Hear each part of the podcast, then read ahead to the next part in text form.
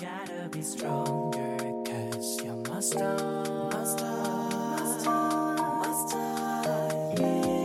you gotta be stronger cause you're my star. I think about you, where I miss you. 亲爱的朋友们，欢迎大家收听本期节目，我是主播绵尾巴，也欢迎大家加入到绵尾巴的 QQ 群幺四零零五三三七零，绵尾巴会在群里面跟大家分享我们节目所用的好听的背景音乐，喜欢音乐的朋友们就赶快加入我们吧。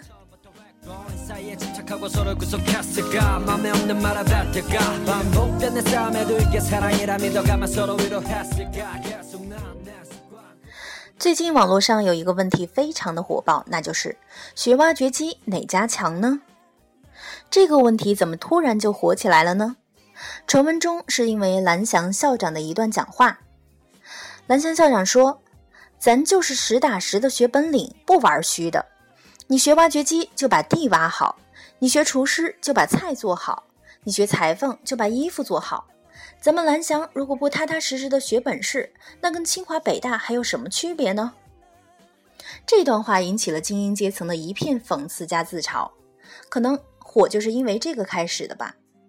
其实我们看一看近些年来互联网传播的特点，以及分析一下传播的人群，还是有很多共通之处值得借鉴的。我们接下来就一一跟大家聊一下。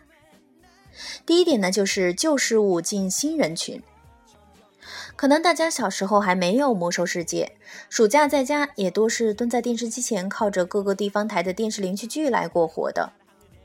而时过境迁，原来蹲在电视机前的暑假不写作业的小学生，逐渐都长成为网瘾少年，进而又各自走向社会。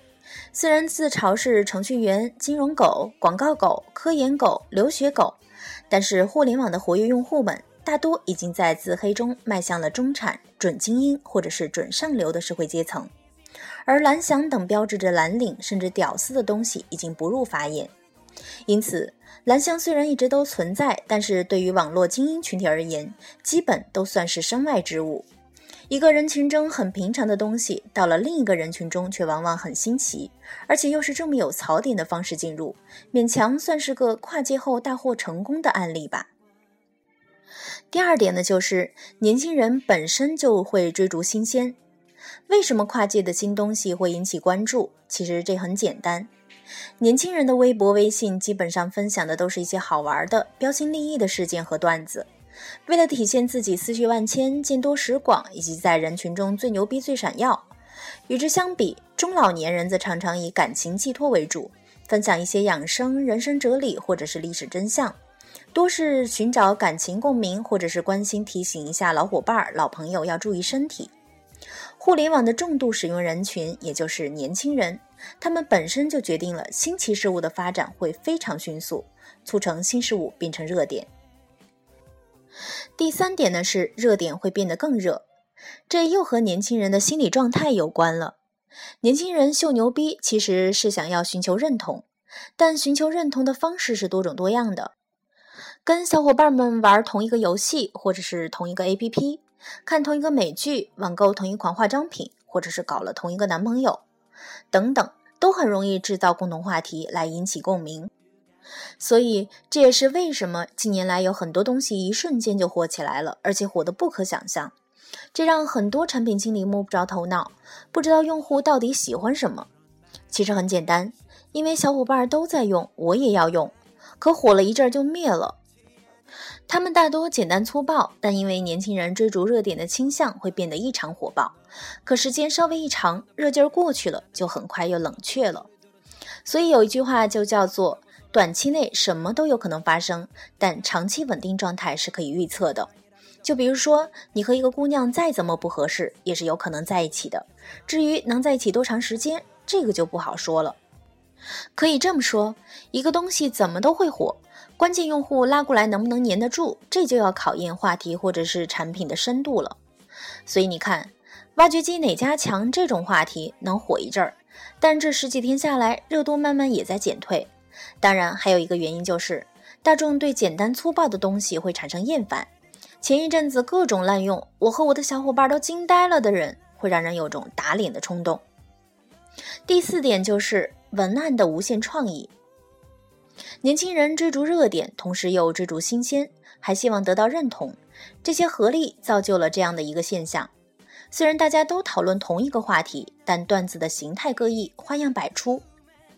互联网的存在极大的放大了这种效果，或者说让本来埋没民间的段子极大的丰富在大众的视野之中。过去传统媒体和大众传播学基本上搞的是单向传播，研究的是怎么做单向传播效用最大。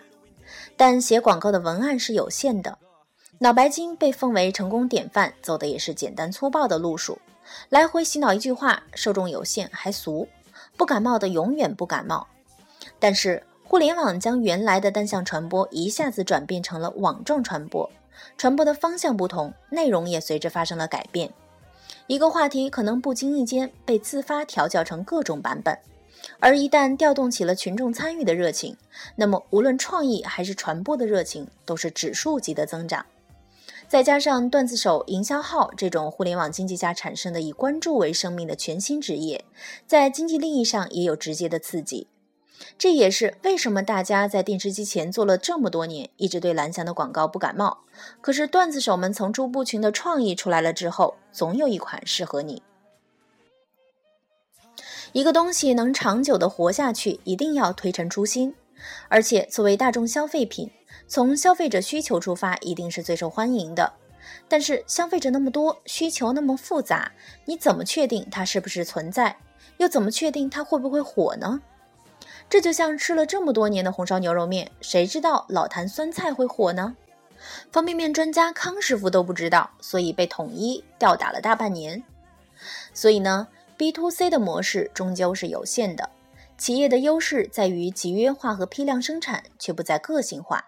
C to C 或者是 C to B 才是营销的终极状态，因为 C 自发产生的东西是无限多的，也一定符合一部分消费者的需求。同时，对于企业来说，成本低廉。企业只要通过互联网大数据积累，去辨别出 C 中产生的最具效益的东西，复制推广、精准营销就可以了。最后一点呢，是互联网信息传播的不可控性。挖掘机技术到底哪家强？这个话题可谓是互联网上人尽皆知了。但对蓝翔的品牌，一定都是正面的影响吗？每天疯传这个段子，但真的关心学挖掘机到底哪家强的人又有多少呢？再比如说郭美美和爱马仕，很多人由于郭美美知道了爱马仕的高端洋气上档次，知道它价值不菲，但同时这个品牌也被掺杂了小三二奶专用的气质进来，原有奢侈品的内涵大打折扣。长江商学院和房卡的段子也是一例。通过万科王总的案例，大家都了解了长江商学院的产品特性，但同时对产品价值也是损害。现在哪个老总愿意说我去读 EMBA 了？互联网可以极大的传播话题，可同时其带来的变化是每个人都不可预料的。一方面，这是互联网传播的特点所在；而另一方面，其实信息传播向来如此。人们收到一个信息之后，根据每个人理解能力、角度、立场的不同，会产生不同的印象或者是记忆。再次传播时，信息都是经过加工的，很难保证不失真。最好的新闻工作者能够做到尽量不失真，但是互联网上又有多少如此高素质的人才呢？很多群体性的事件，围观的人群中最里面的人和围着的第三层的掌握信息就天差地别了。换到互联网上更是没法控制，再加上互联网很多时候都是匿名的，人们就更难说对自己的言论负责了。但同时，互联网的优势又在于，信息虽然扭曲的快，但正视听的推广速度同样快。搜索和各类推送技术可以用很低的成本、很快的速度将信息铺开出去，只要操作得当，完成信息的统一也是相对容易的。所以说，封锁是没有用的。人民群众的想象力是无穷无尽的。对于蓝翔来说，不管这件事儿最开始是不是蓝翔有意的挑事儿、制造话题，但发展成这样，讽刺的意味大于正面宣传，可能也不是最好的结果吧。所以说，互联网是个乱世，而乱世出英雄。